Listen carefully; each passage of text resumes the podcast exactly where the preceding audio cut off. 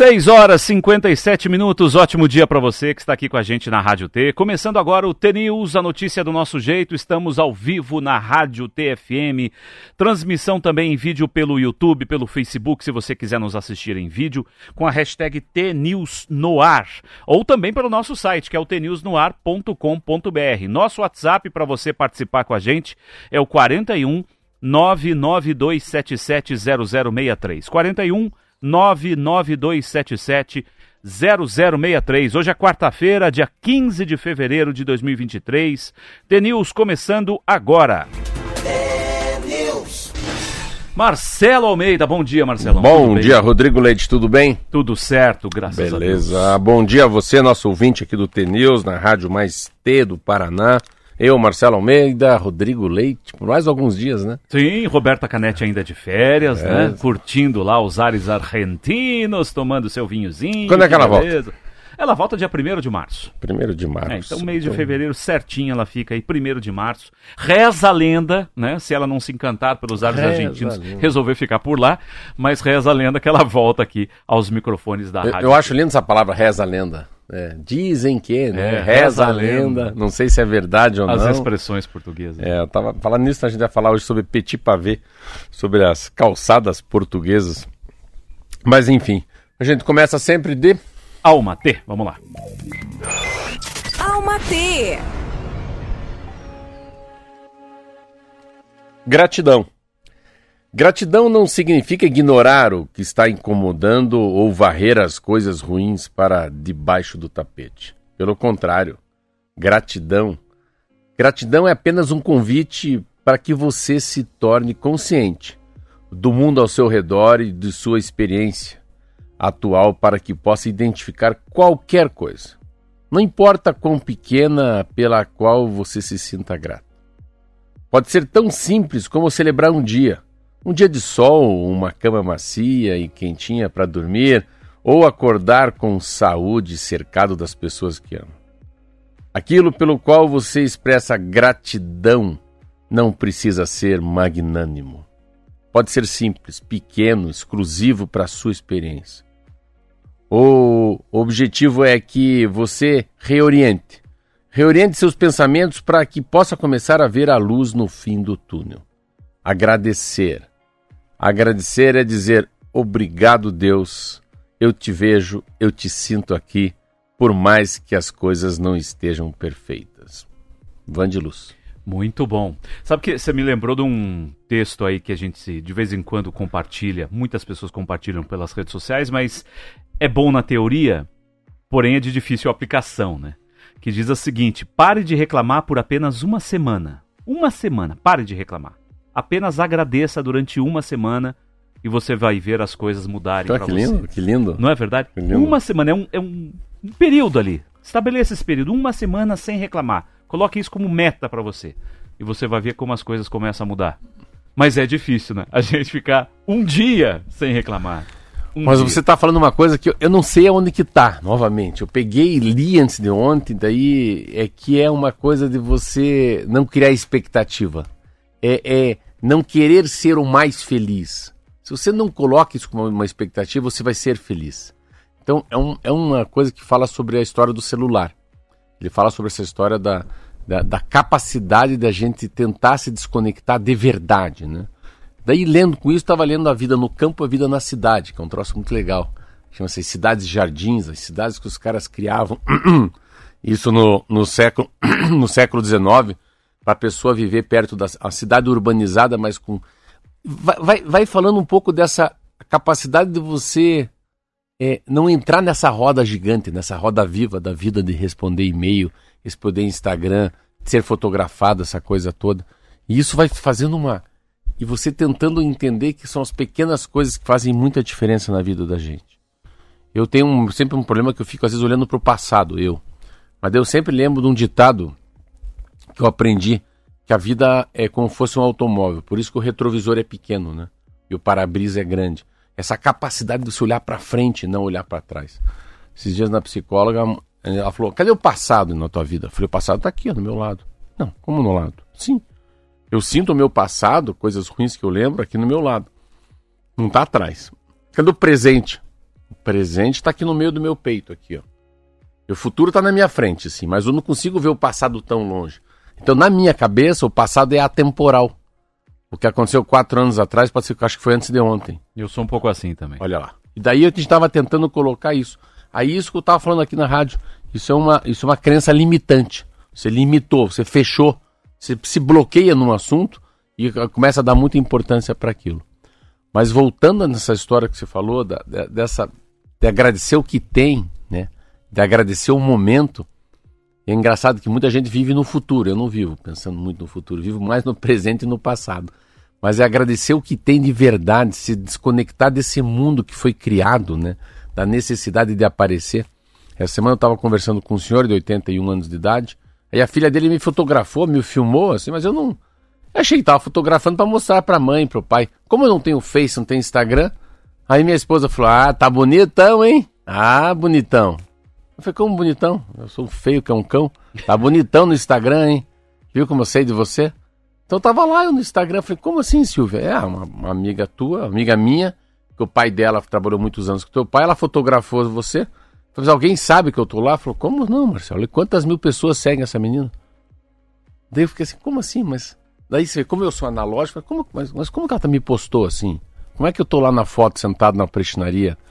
Mas eu não quero que me vejam sentado na prestinaria tomando café com o Mário. O doutor Mário que trabalhou 50 anos com meu pai. Daí para mim já é um. Eu mas não precisava aparecer. Eu queria. Eu tava tomando café porque eu tava falando da vida com ele. Né? Falando como é que é a vida, o que, que eu faço, qual que é a produção de croissant. Então, voltando um pouco nessa história, assim, da gratidão. E gratidão é uma coisa que, mesmo lendo a Vandirus, gratidão é uma coisa muito engraçada. O que, que é ser gratidão? A gratidão, eu sinto a gratidão depois que Deus me deu o privilégio de comprar uma padaria. A minha gratidão que eu sinto é quando chega uma pessoa e fala, por favor, eu quero um pão, qual que é o mais saudável? Eu falei, olha, isso aqui é o pão da nutricionista, é só água, levain e farinha integral, é duro. Esse aqui é mais gostoso, é um brioche. Esse aqui é uma delícia, uma baguete francesa, fermentação natural. É a sensação de gratidão que eu tenho hoje pela vida, pelo que eu tenho, pelo que Deus me deu, vai continuar me dando, é isso. É servir a pessoa. É tão legal ver o cara morrendo de fome, levando pãozinho quente, queijo e presunto para casa. Aí o filho já, pai, dá um pão de queijo. Daí você dá um pão de queijo pro filho, o filho já pega, a filha pega, a avó já pega um bolinho. A minha sensação é de gratidão de servir as pessoas. Eu não estou falando em quanto que eu vendi. Não sei se ela vai pagar 10, 20, 100 reais. Não é a grana que está em jogo. O que está em jogo é a gratidão de trocar informação. De ver que a pessoa entra meio feliz na padaria, mas vai sair para um encontro e vai tomar café com a tia, com o filho, com a filha, feliz com o pãozinho quente. Para mim, gratidão é isso hoje. Uhum.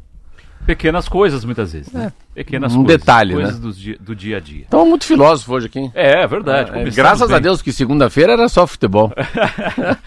Sete horas e seis minutos. Vamos dar uma olhada no tempo. Curitiba está com um dia, um dia nublado hoje, né? Estava mais aberto. Agora Legal que você falou agora. Vamos olhar para o tempo. E é. eu olhei para o tempo. E olhou mesmo, olha lá. O Curitiba fechou bem. Temos as janelas do estúdio mais lindo de rádio do Brasil aqui, que é o estúdio da Rádio T. A gente consegue ter uma visão da cidade.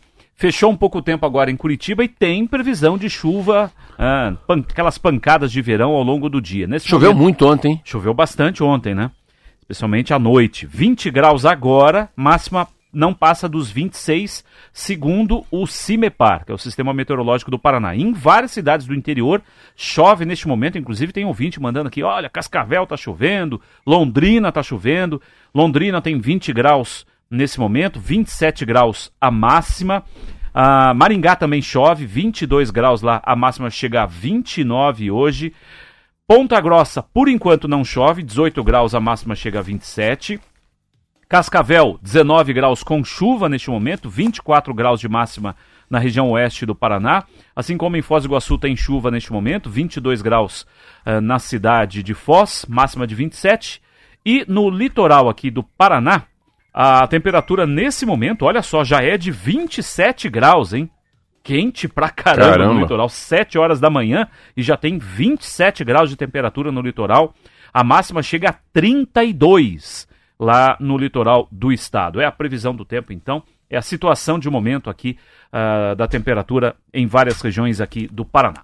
Agora, 7 horas e 7 minutos, começamos falando agora, né, no programa de hoje, sobre o novo Minha Casa Minha Vida, programa do governo relançado ontem pelo presidente Lula, que vai atender famílias que moram em áreas urbanas, que recebem entre 2.650 até 8 mil reais de renda bruta por mês. Nas áreas rurais, o critério é a renda anual. A faixa rural 1 contempla quem tem renda bruta familiar anual de até R$ 31.680. Isso renda por ano.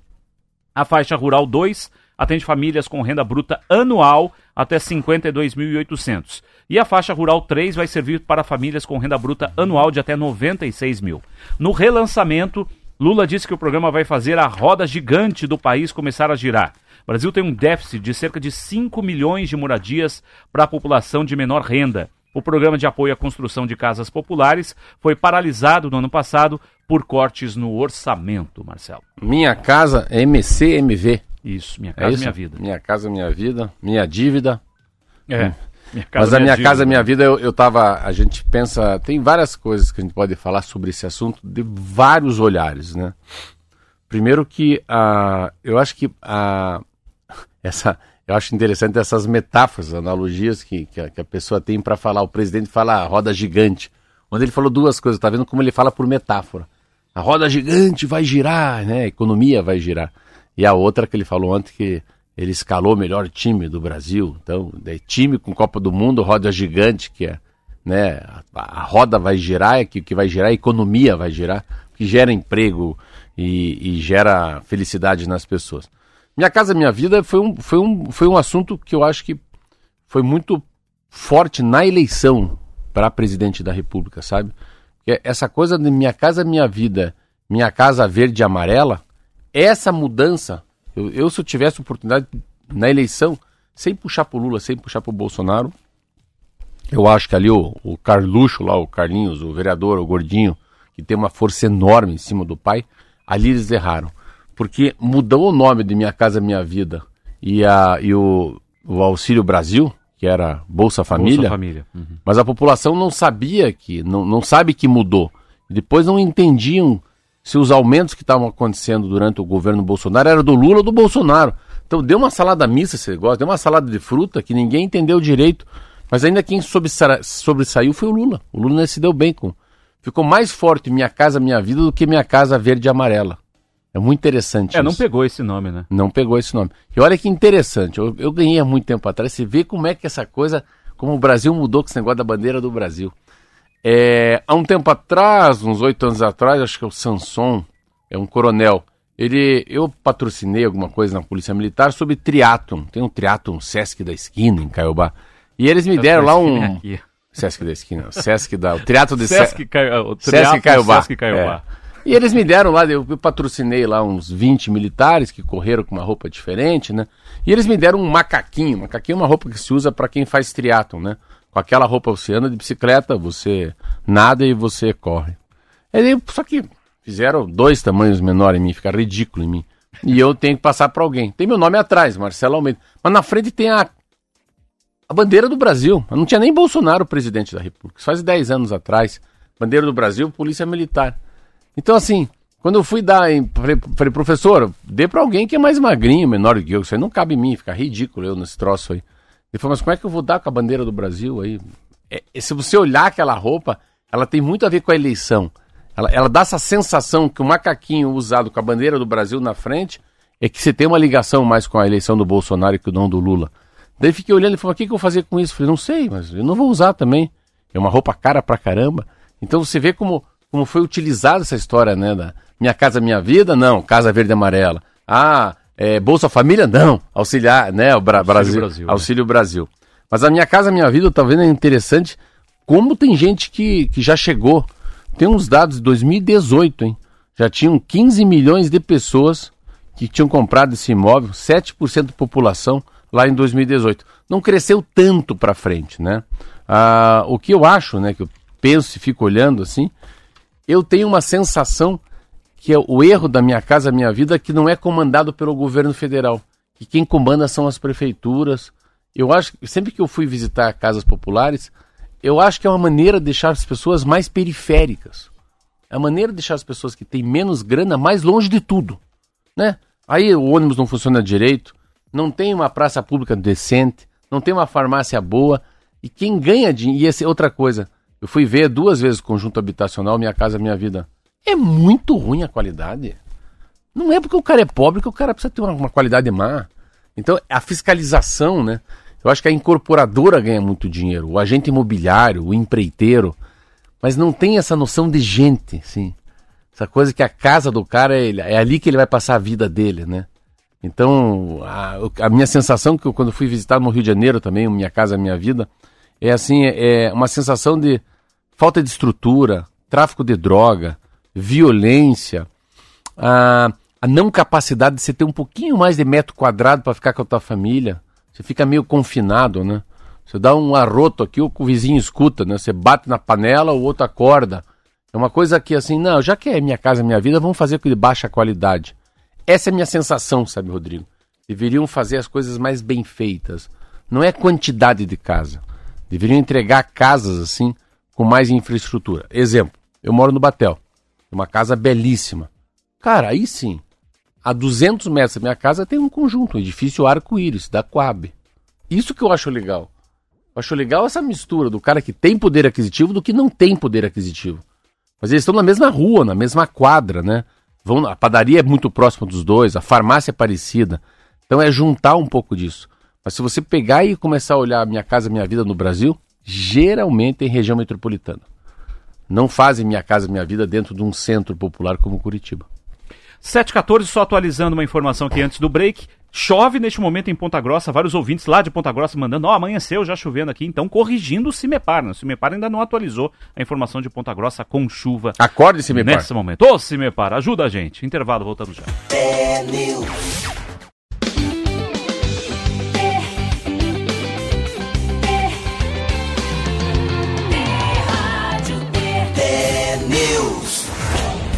Sete e 17, já estamos de volta com o TNews desta quarta-feira. Agradecendo alguns ouvintes aqui que fazem considerações bem interessantes. E eu quero já registrar a opinião aqui de um ouvinte, que só porque eu falei, pulou a tela aqui.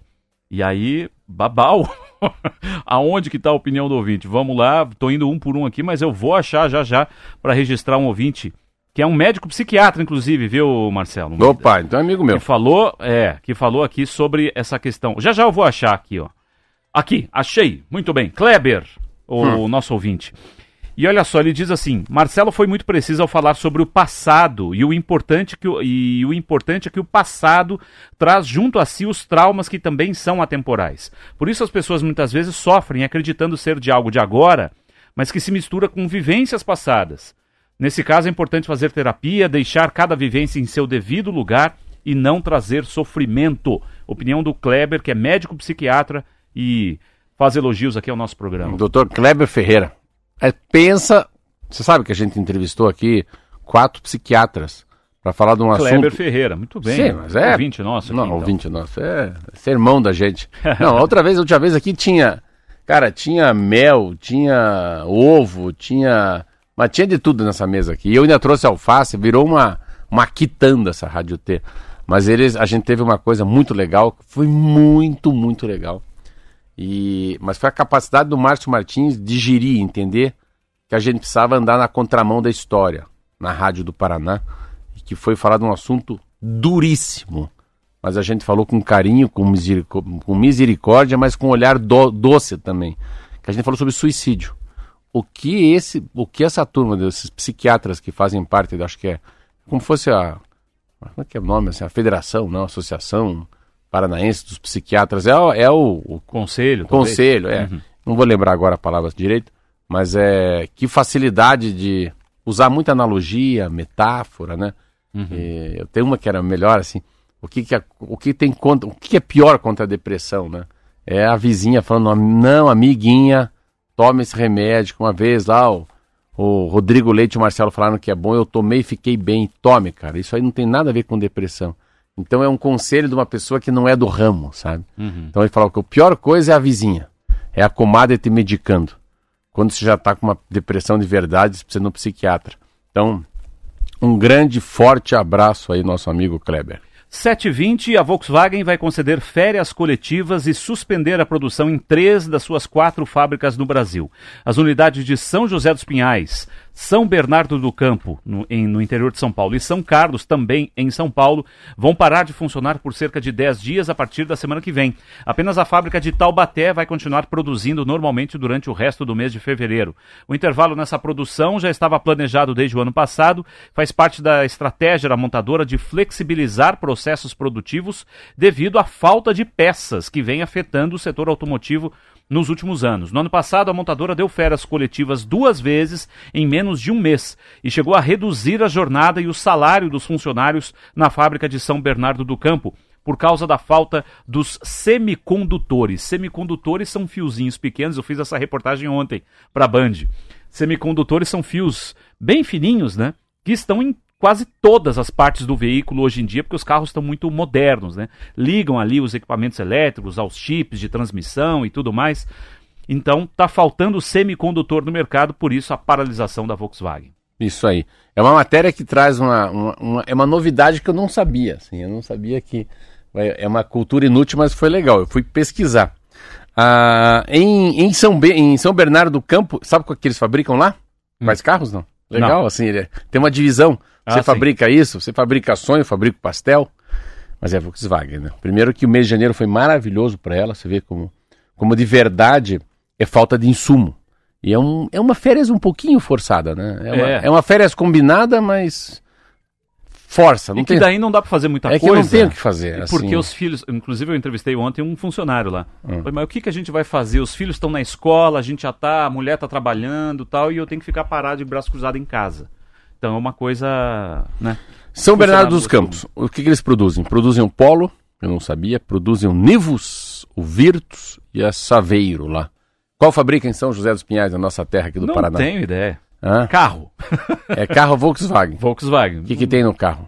Não quatro, sei. Quatro, quatro rodas. Quatro rodas, é. Duas pois por... É. Eu não sei qual é o modelo que produz T-Cross. T-Cross aqui. T-Cross. Olha que interessante os insumos que mais faltam. Achei bem legal. O que mais falta nos carros, né? Ó, é, é rádio e multimídias. Essa é uma deficiência que tem, que começa lá por causa da guerra da Ucrânia. Exatamente. E, que afetou e, todo e o da mercado. Rússia. Coluna de direção. Para mim é uma, uma novidade. Eu não sabia que a coluna de direção tem muitas partes elétricas e exigem chips também. Para mim é uma novidade. E terceiro, sabe qual? Hum. Ainda mais a Volkswagen, eles estão tirando totalmente faróis de LED. Eles não têm mais LED. Então é a falta do componente do LED. Mas tudo é o, o semi, fiozinho ali, o semicondutor. A base é essa. Um chipzinho que fala com o semicondutor, que leva outro chipzinho. É, tudo que não é mecânico, né? Tudo que não é a óleo, né?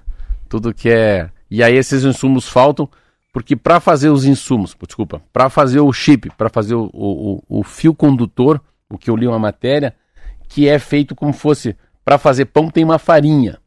E para fazer esses chips tem um tipo de uma não fosse, vou falar uma besteira do tamanho desse estúdio, um fosfato, um, um amino, é uma, um produto químico, um pó, que faz que é utilizado nisso tudo. Como fosse fazer uma bateria. E eles não têm esse tipo de. É um material que 40%, 50% desse insumo para você fazer um catalisador ou fazer um, um semicondutor, você precisa dessa, dessa, dessa produção de minério que tem aonde? Na Ucrânia e na Rússia. É.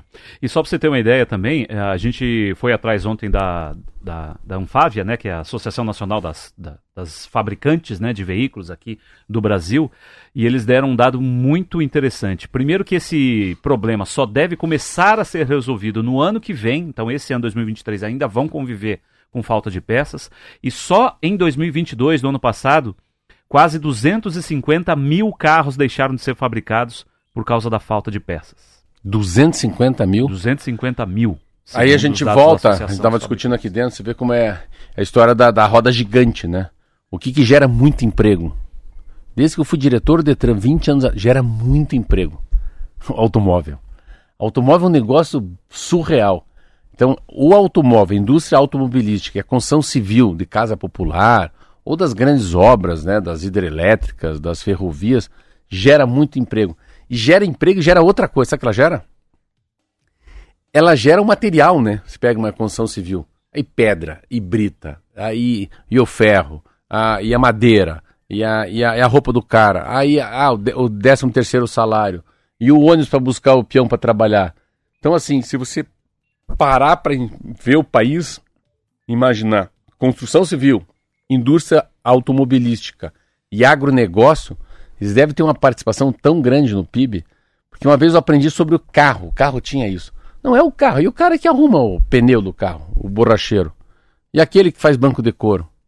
E o cara do martelinho de ouro. Não, e o advogado, que fica defendendo os caras que passam a 100 km por hora na multa lá, que são multados. E daí?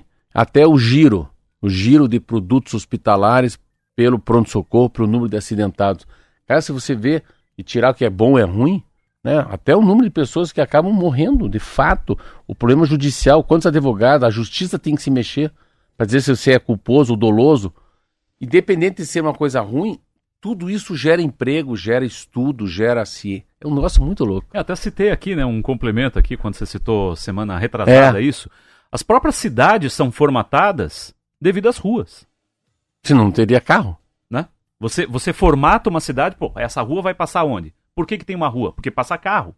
Então você formata uma cidade com base no trânsito. Tinha uma imagem ruim, assim, uma palavra ruim, que eu lembro que acho que foi Henry Ford falou isso, alguém falou isso no, no começo do século XX, falou assim, cada vez que você abrir uma estrada, você tem que tentar fazê-la, calcular quantas pessoas que morrerão nessa estrada por 100 anos. Olha que coisa louca, assim. Então vamos fazer com menos curva, vamos ter uma, um declive melhor, né? Vamos fazer que não tenha. É, como é que é a, o caimento dela. Toda essa percepção de como é que se constrói uma estrada para que ela não tenha, né? Tantos acidentes fatais. Mas é o assunto. Então, é a roda gigante aí. E da Volkswagen eu achei interessante que aqui que fabrica T-Cross. E que é o grande, a grande vedete, né? A, a, como é que é? A porta-bandeira é. da Volkswagen, Volkswagen, já que o carnaval está chegando, é o T-Cross. Sabe que horas são, não? 7h27, décima que... rodada. Não, calma, temos tempinho ainda. Lá vem ele. décima rodada hoje do Campeonato Paranaense. Estamos chegando ao final aí dessa fase, né? Primeira fase aí do Campeonato Estadual. E hoje tem três jogos. Arucô contra o Azures jogam lá em Maringá, no estádio Willie Davis, às 7h15. Um pouquinho mais tarde, às 8 horas, o Coritiba recebe o Londrina no estádio Couto Pereira. O Foz do Iguaçu, às 9h30 da noite, pega o Operário lá no estádio do ABC em Foz do Iguaçu. E amanhã os outros três jogos: São Joséense Rio Branco, Atlético Paranaense na Arena da Baixada recebe o FC Cascavel e fechando a rodada, o Cianorte encara o Maringá. São os jogos aí do campeonato. Vamos lá, rapidinho, vamos fazer uma, uma, uma aposta aí? Quer fazer aposta? O vamos meu, nessa. O meu vai, vai dar coxa. Vai dar coxa? vai teu? dar operário. Peraí que já fugiu a E vai dar o... o sashimi aí, como é que é? Arucô? Arucô contra o Azures. Vai dar Arucô hoje. Eu chuto no empate entre Arucô e Azures. Tá. Não sei qual que é pior, nem que é qual que é rápido, melhor. Empate. Curitiba Londrina, Curitiba ganha suado com gol aos não, 48 mas eu não perguntei como, não era comentar, é não, ganha ou perde? Eu dou detalhe. É, Curitiba, Curitiba ganha, Foz do Iguaçu e Operário. É, vou apostar no Operário, fora de casa ganha do Foz, porque o Foz tá uma baba. Então eu dei coxa, Operário e Aruco. Você deu coxa, Operário e Aruco empata com o Azul. Amanhã então, a gente tá confere o resultado. Quem, quem perder paga dezão pro outro. Fica tranquilo. 7h28, para fechar o bloco, uma última notícia aqui. O Paraguai está enfrentando um surto de febre chikungunya, doença transmitida pelo mosquito Aedes aegypti, o mesmo da dengue e da zika. Na semana passada, o boletim da Secretaria de Saúde registrou 10 casos confirmados da doença chikungunya no Paraná, 6 importados, 3 na, aqui da região, ou seja, os casos autóctones, que é uma palavra bem difícil, e um não esclarecido. Os casos autóctones, ou seja, de contaminação local, foram registrados nos municípios de Pato Branco, Foz do Iguaçu e São Miguel do Iguaçu. A Secretaria de Saúde anunciou reforço do monitoramento na região oeste do Paraná por causa dos casos da doença. 7h29, vamos para o intervalo. Daqui a pouquinho a gente volta para Curitiba e região. E muito obrigado então a você do interior do estado que nos acompanhou até agora. Uma ótima quarta-feira para você. A gente volta daqui a pouco e continue nos acompanhando se quiser pelas nossas redes sociais. Até amanhã. Até amanhã para você do interior. Um abração.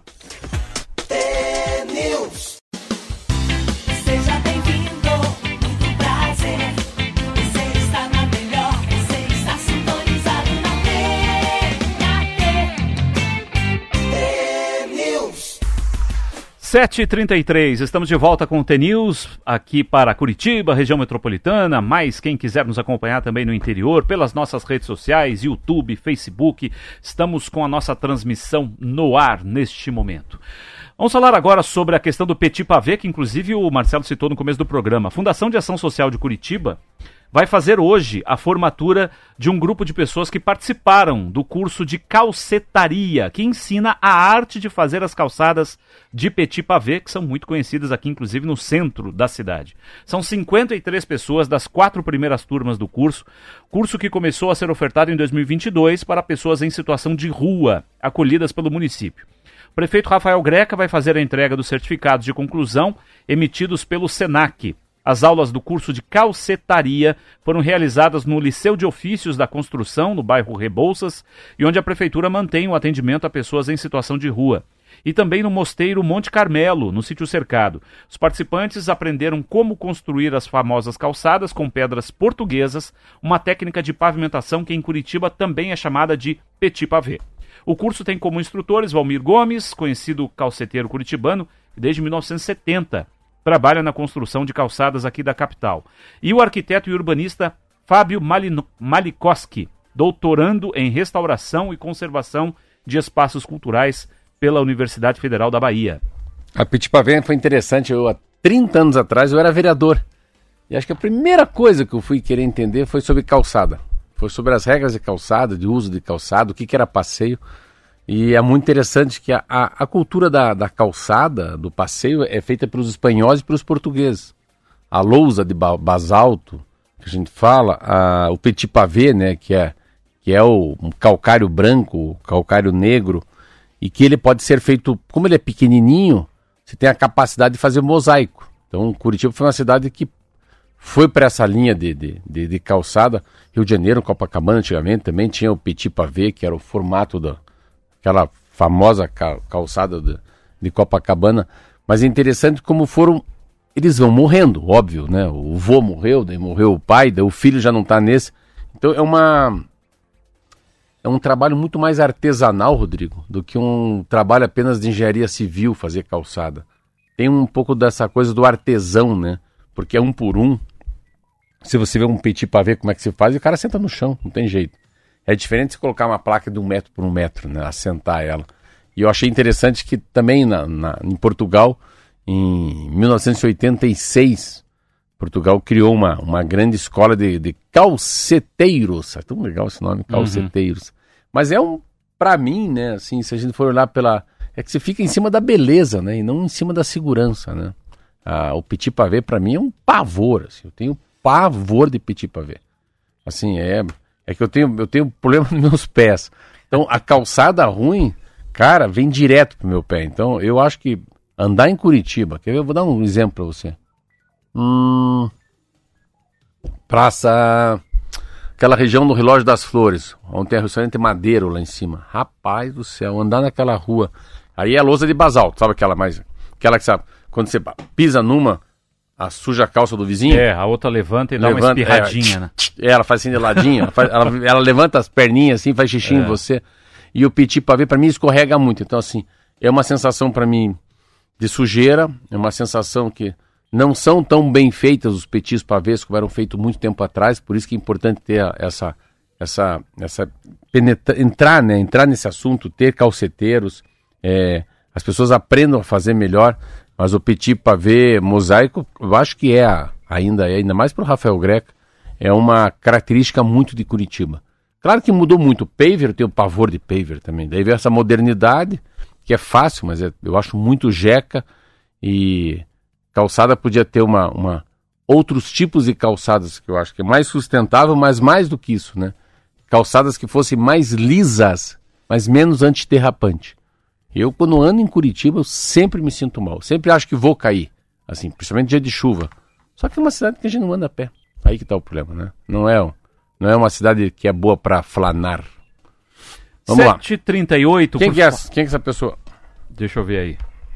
Para que é que você deve ter visto? Você é, é jornalista, me Hã? Ah, o que que é? Vamos ver. Vamos ver Mostra aí. Vou mostrar assim. Quem que é essa pessoa aqui? Quem é essa, quem pessoa? É essa pessoa? Rápido, rápido. Não sei. Quem que é essa pessoa? Quem é essa pessoa? Rita Lee. Rita Lee. Nossa. É inacreditável, né? Uhum. É, a idade chega para todo mundo, né? Mas realmente Não, né? a, a foto. Difícil, né? A foto é. Eu é olhei aqui, difícil. falei, não, não, não, não, não é. é. Rita Lee faz rara ap- aparição em rede social e ganha elogios.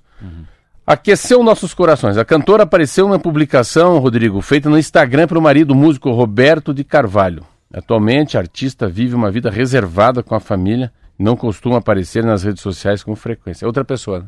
Uhum, é outra Se pessoa. vê na rua, não, Ah, não dá para não reconhecer. dá para reconhecer, né? Até porque tá com é, a marca dos oclinhos, né? Ela sempre tava com aqueles oclinhos meio John Lennon, assim, escuros. Geralmente tá sem os óculos aí, cortou o cabelo, tá numa aparência bem diferente, né? E evidentemente, a gente não é uma pode senhora, negar, a idade chega pra todo mundo, né? Então a pessoa tem que admitir, a gente fica com aquela imagem da Rita Lee mais jovem e tal. Quando você vê realmente a imagem hoje, claro que há um, um, um- certo estranhamento inicialmente, mas que bom Faz que ela tá parte. bem, né? Que É, bom que ela tá né, com a vida dela tocando em frente. A Copel abriu um edital de chamada pública para projetos de pesquisa de novas tecnologias para a produção de hidrogênio a partir de biomassa, biocombustíveis e outros resíduos de natureza orgânica. A data limite para a submissão de propostas é 28 de fevereiro. Os proponentes devem apresentar projetos que se enquadrem em pelo menos uma das quatro linhas de pesquisa, que são metodologia para a produção de hidrogênio de baixo carbono, busca de soluções inovadoras para a logística e distribuição de hidrogênio de baixo carbono, busca de soluções inovadoras para armazenamento do hidrogênio e busca de soluções para novas aplicações e uso do hidrogênio de baixo carbono. O diretor-geral da companhia, Moacir Bertol explicou que a busca de oportunidades nessa área é um dos destaques do planejamento da empresa para os próximos anos. O hidrogênio é considerado uma fonte de energia com grande potencial para substituir combustíveis fósseis e não renováveis, como o gás, a gasolina, o diesel e o carvão. Estão na pegada, né? Essa pegada dos. É interessante que aqueles que. Pro... É, é- é legal que eles mesmos criam a concorrência deles, né? Eu acho muito legal. Itaipu tá fazer, vai fazer muito isso. Itaipu não é mais geração só de, de energia pela água, né? Então é- essa é a pegada mundial, né? Tem muito que. Eu tô lendo muito controvérsias né, em relação a essa mudança radical da matriz energética, quanto nos custa isso, é, até onde, né? O mundo vai estar muito mais aquecido e não as pessoas morrendo de frio.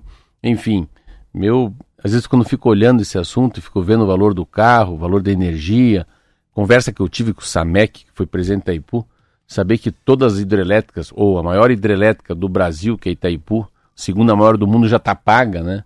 Então, quanta coisa que foi feita nos últimos 50 anos. E sempre que a gente fala desse assunto, que é o assunto mais. Qualquer revista, qualquer jornal, qualquer revista exame, o assunto é isso: é sustentabilidade, aquecimento global e principalmente a, a nova matriz de energia.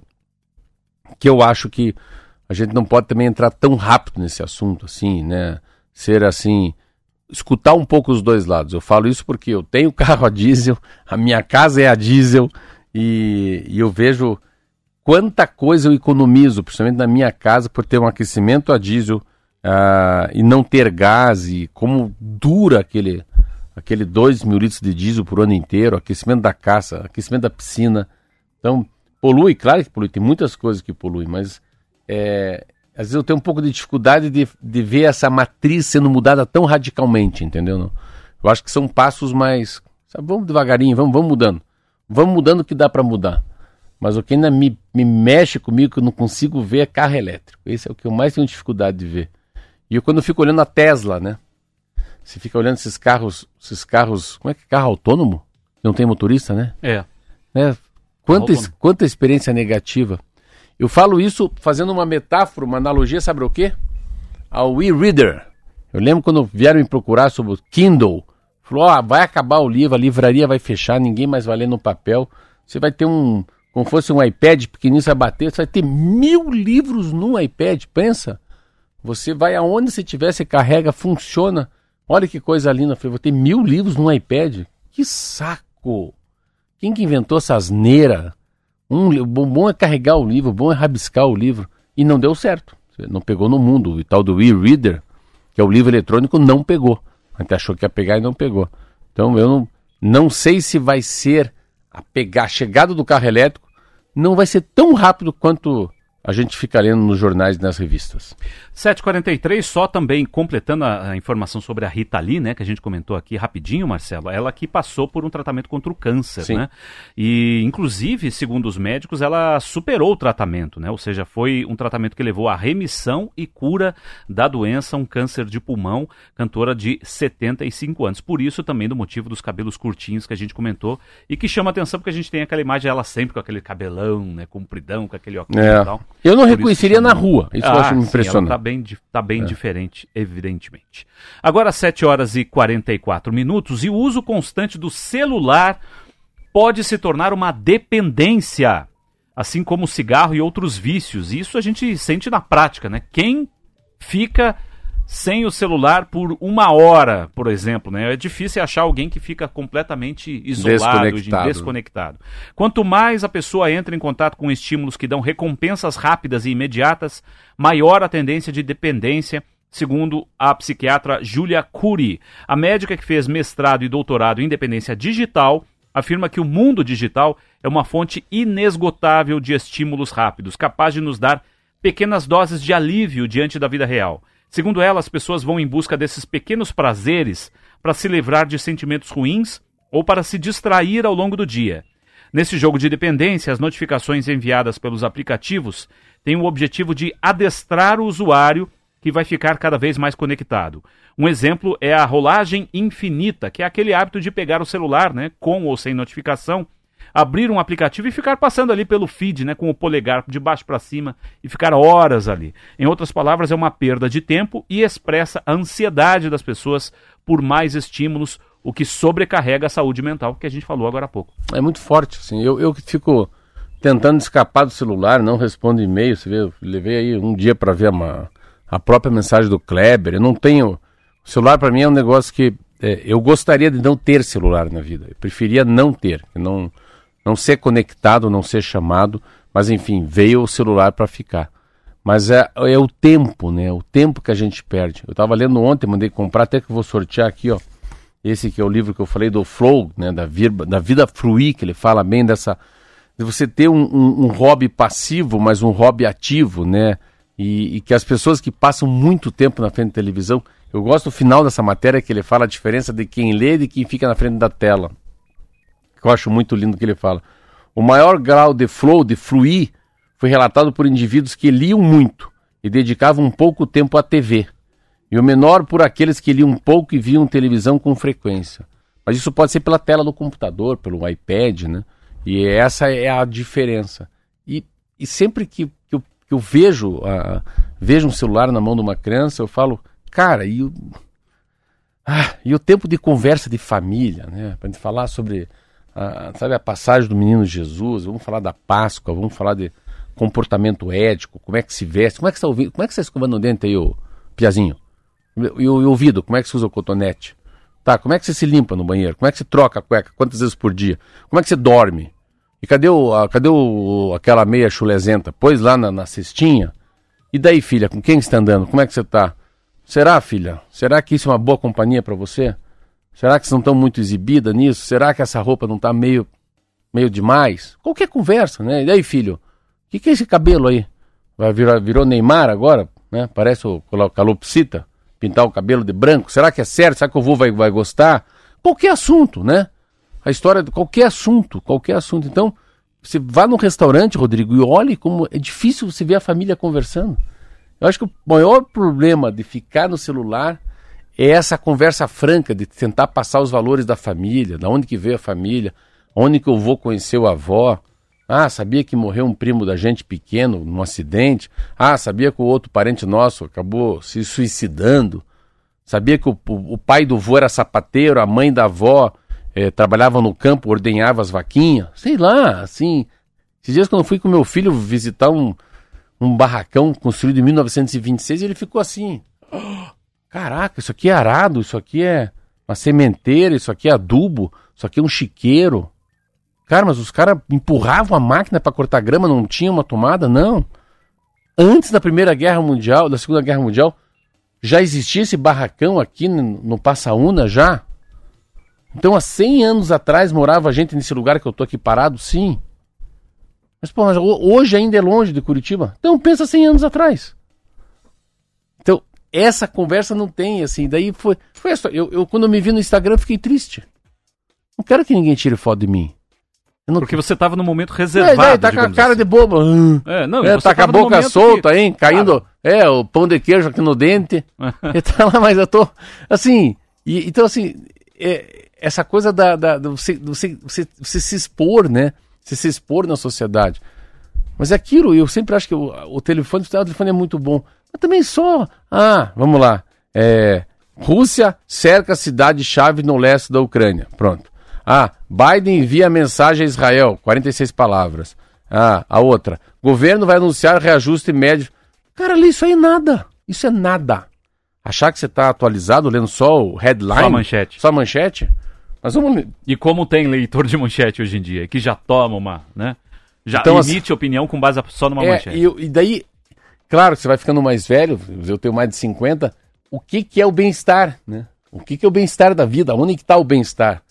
O bem-estar está num, numa combinação da mente e do físico, né? Então, o bem-estar se chegar num restaurante, pô, pô, poder comer direito, sentar, tomar uma água com gás gelado, um estrogonofe, conversar com a pessoa, né? O guardanapo de papel, de pano, né?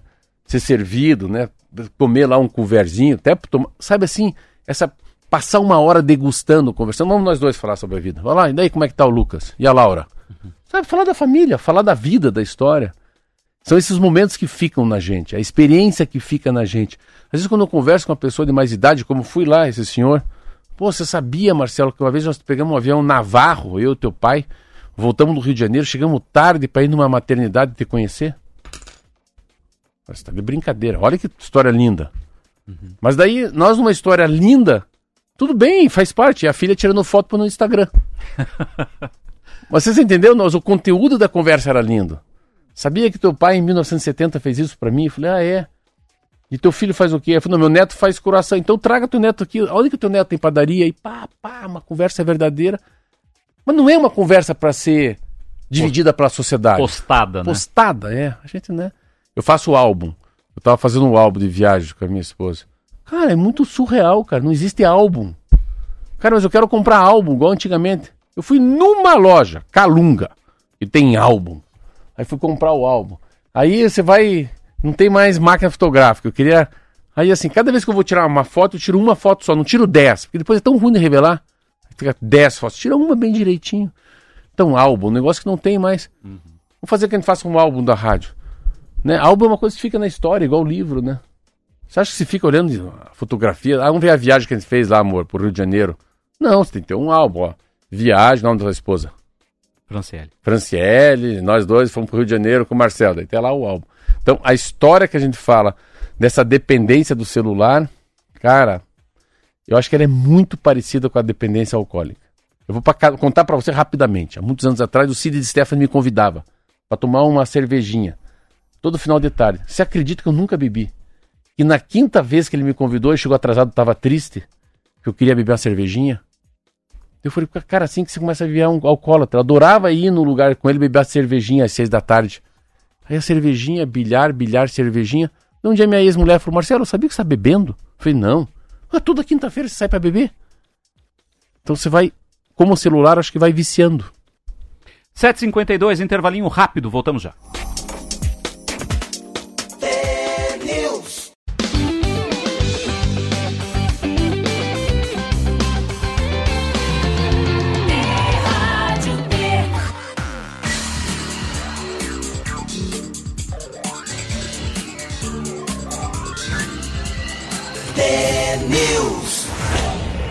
7h54 agora. Eu, eu tô com pressa para o horário.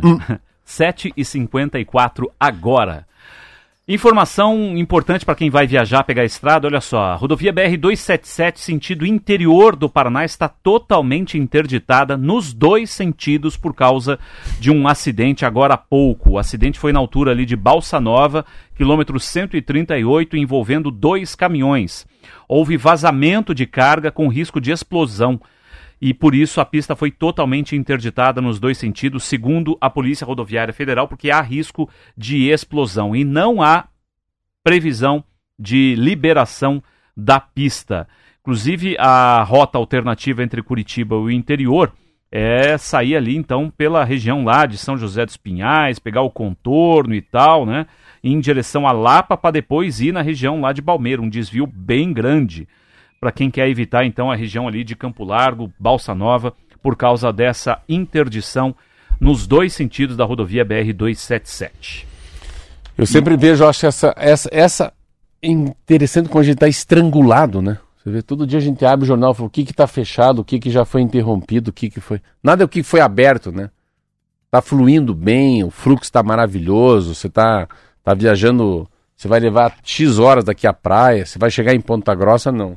Geralmente a gente está falando isso. Eu, eu tenho um posicionamento muito claro que é, o governo do estado errou muito de não haver mais estradas pedagiadas, não tem máquinas rápidas o DR, o DENIT, a Polícia Rodoviária Estadual, a Polícia Rodoviária Federal, o governo não tem estrutura para tirar uma máquina dessa rapidamente para fluir o trânsito. Então, eu acho que se tem uma coisa que eu acho que pecou governo Ratinho Júnior, para mim, é, quando entrou no governo já não bolar uma nova, um novo sistema, nova cobrança, ou não cobrança, mas como é que a gente faz para ter estradas que fluem?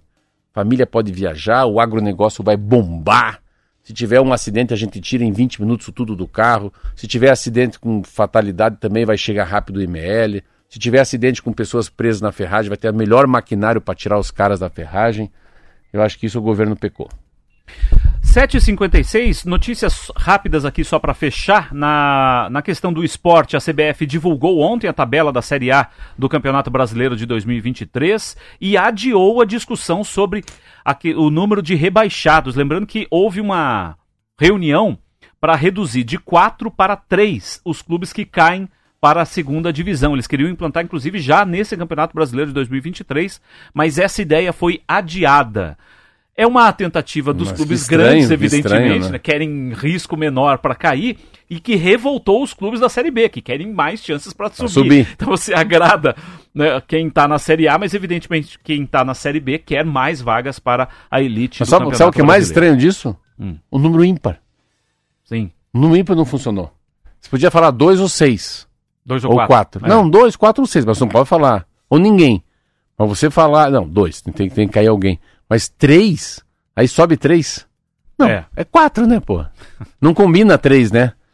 Não, e, não é... combina três, não combina três se o número de participantes na primeira, primeira divisão é par, entendeu? Exatamente, entendi. E olha só, uh, sobre a tabela que eu falei agora há pouco da, do Campeonato Brasileiro, com quem, contra quem estreia o Curitiba eu no sei. Brasileirão desse ano? Eu sei, é, é lá no Acre, é um Brasileirão? Não, Brasileirão. Ah, é Fortaleza deve ser. Não!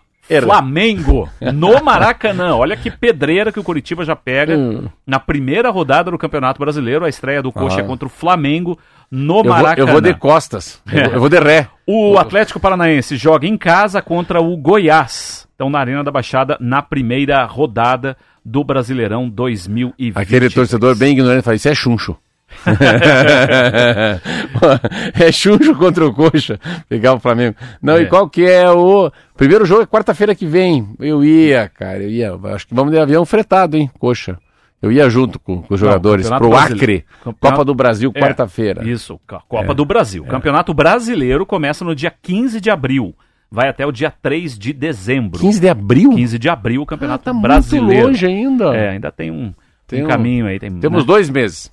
Prática, exatamente. Dois, meses, porque hoje é dia 15 de fevereiro. Agora são 7h59, acabou. Não tem mais nada. Não tem mais tempo. Daqui a pouco acabou chega o Claudinei aí. Exatamente. Entra, fala assim, que coisa linda que você é, mas é. hoje é dia 15 de fevereiro, quarta-feira, vai ele com a mensagem. Com a alma, alma T dele. Com a alma T dele. Obrigado, Marcelão. Se cuida, até amanhã. Até amanhã, um abraço Valeu. a todos. Amanhã estamos de volta. Tchau. Tchau, tchau.